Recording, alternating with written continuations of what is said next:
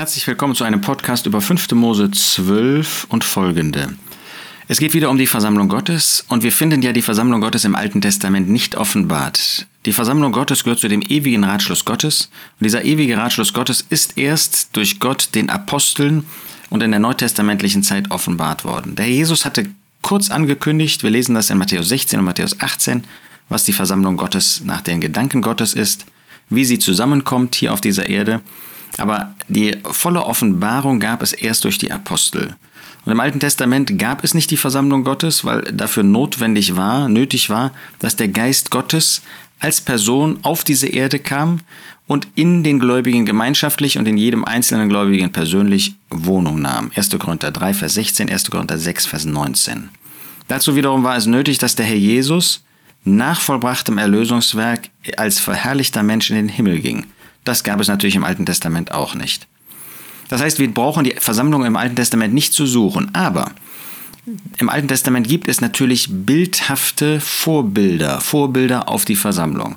Wir dürfen an das Haus Gottes denken, an den Tempel, der ohne Zweifel gewisse Charaktermerkmale gibt von der Versammlung Gottes, jedenfalls was ihren Platz hier auf dieser Erde betrifft. Und es gibt im äh, fünften Buch Mose ein interessantes Vorbild, und zwar das gleich 21 Mal vorkommt.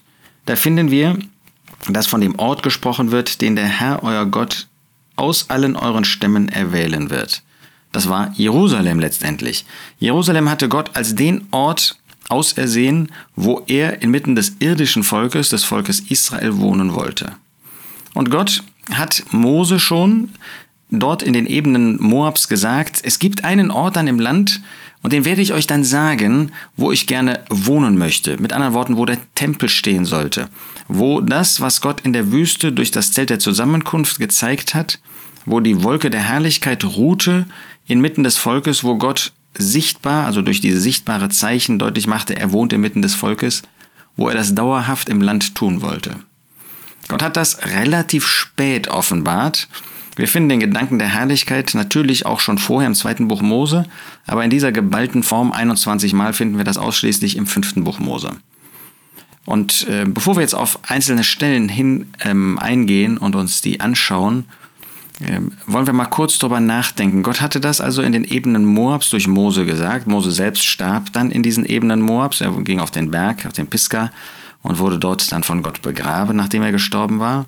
Dann ging das Volk unter der Führung von Josua in das Land. Sie hatten also gerade dieses Gesetz, diese Hinweise bekommen, ähm, kurz bevor sie in das Land gingen. Da würde man doch denken, wenn Gott dem Volk sagt, da gibt es einen Ort, den der Herr von ähm, euer Gott erwählen wird, da möchte ich wohnen ja, dass das Volk natürlich danach Ausschau hielt. Wo wird das sein, dieser Ort? Wo kann man ähm, diesen Ort haben, wo Gott wohnt? Wir wollen doch, dass Gott inmitten unseres Volkes wohnt. Unser ganzer Segen ist doch abhängig letztlich von der Gegenwart Gottes.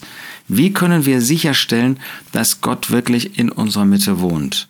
Und was finden wir? In welcher Hinsicht hat das Volk ähm, dem Rechnung getragen? Und wir müssen sagen, gar nicht.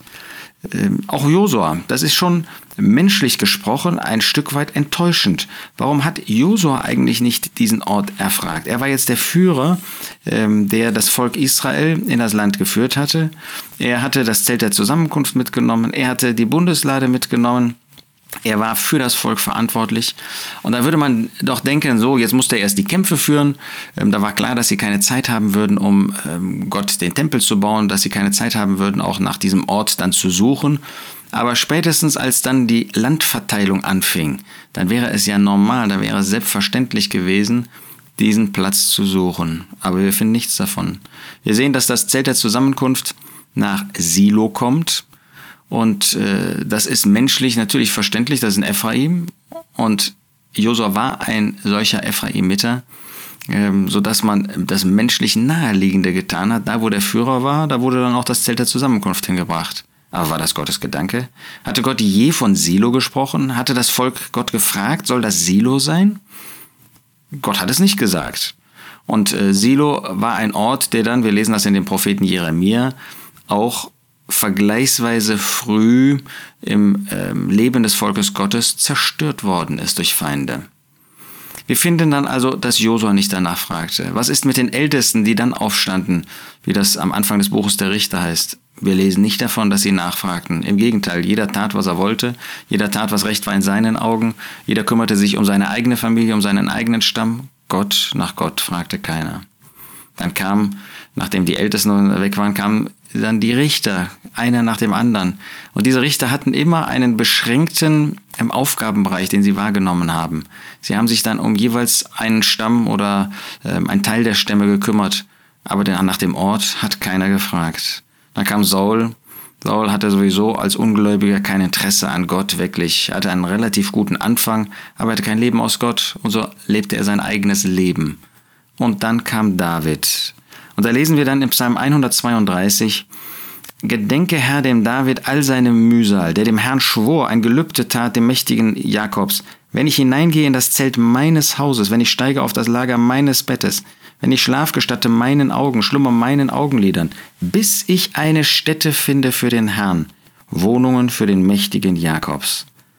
Siehe, wir hörten von ihr in Ephrata, wir fanden sie auf den Feldern Jas und so weiter. Ähm, vielleicht noch den Vers, lasst uns in seine Wohnungen gehen, vor dem Schemel seiner Füße niederfallen. Steh auf, Herr, zu deiner Ruhe, du und die Lade deiner Stärke. Hier haben wir auf einmal einen, der fragte, wir haben Häuser, ich habe ein Bett, ich, ich kann mir Ruhe gönnen, ich, ich habe alles, was ich brauche, aber wo hat Gott einen Wohnplatz gefunden? Und ihm ging das auf, kein Mensch hatte danach gefragt, aber äh, David war das dann wichtig geworden. Er durfte den Tempel nicht bauen, weil er ein Kriegsmann war, weil viel Blut durch ihn geflossen war und er zu Recht auch als dieser Kriegsmann aufgetreten war. Aber Gott hatte dadurch eben ihm deutlich gemacht, du kannst das nicht bauen, sondern Salomo. Und hat das David irgendwie entmutigt? Hat er dann resigniert gesagt, na gut, dann eben nicht, dann soll Salomo sich drum schauen, äh, kümmern? Nein, er hat dann die ganzen Geräte schon mal hergestellt, hat sie bereit gemacht, hat schon Holz organisiert und so weiter. Er hat sich bemüht, dass dieser Tempel möglichst schnell dann, er konnte den nicht bauen, er musste erst abtreten, aber dass er möglichst schnell nach seinem Abtreten, nach seinem Ableben gebaut werden könnte. Wir gehen in unsere Zeit hinein. Auch heute hat der Herr einen Ort, wo er gesagt hat, wenn zwei oder drei versammelt sind in meinem Namen, da bin ich in ihrer Mitte. Wer fragt danach? Ist das nicht wie bei Josua? Ist das nicht wie bei den Ältesten? Ist das nicht wie bei den Richtern? Ist das nicht wie bei Saul, dass kein Mensch wirklich danach fragt, Herr, was sind denn deine Kriterien? Was sind denn deine Bedingungen? Was sind denn deine Gedanken zu dem Zusammenkommen? Man interessiert sich nicht dafür.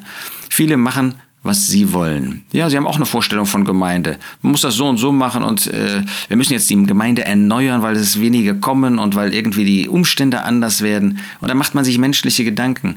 Nicht verkehrt, sich Gedanken zu machen, aber entscheidend ist doch, wo möchte Gott wohnen oder wo möchte der Herr Jesus wohnen? Wo kann er in der Mitte der zwei oder drei sein? Das ist ja nicht unsere Angelegenheit, das ist seine Angelegenheit. Das richtet sich ja nicht nach meinen Vorstellungen, sondern er hat seine eigenen Gedanken und er hat sie uns in seinem Wort niedergelegt. Sind wir nicht genauso träge, wie das das Volk Israel in der damaligen Zeit war? Lasst uns neu umkehren, lasst uns neu uns Gedanken machen, wie wir nach seinen Gedanken zusammenkommen können, auf der Grundlage des Wortes, in Gehorsam ihm und seinem Wort gegenüber. Lasst uns fragen, Herr, wo ist dieser Ort? Für uns ist das ja kein irdischer Ort in dem Sinne, dass wir jetzt nach Jerusalem oder nach, was weiß ich, nach Köln oder so fahren müssten. Es ist ein geistlicher Ort, aber natürlich ein Ort, wo man buchstäblich auch zusammenkommt. Das ist völlig klar, das macht Matthäus 18 deutlich. Man muss schon zusammenkommen, aber nach geistlichen Kriterien. Der Herr stellt die Bedingungen, nicht der Mensch, nicht eine Regierung, sondern allein das Wort Gottes zeigt uns das. Du kannst diese Gedanken finden in Gottes Wort, wie er möchte, dass wir zusammenkommen, wo er möchte geistlicherweise, dass wir zusammenkommen, in was für einer Gesinnung, in was für einer Haltung, in was für einem Zustand und so weiter. Alles das zeigt uns Gottes Wort. Und es liegt an uns, das zu verwirklichen. Ich wünsche dir und uns, dass wir wirklich nach dem Willen des Herrn fragen, nicht nur theoretisch, nicht nur nach außen hin, sondern wirklich in unseren Herzen und das auch verwirklichen. Wir können, wie wir in Markus 14 gesehen haben, wie das Neue Testament zeigt, auch in einer Zeit des Niedergangs noch zu seiner Verherrlichung und zu unserem Segen zusammenkommen.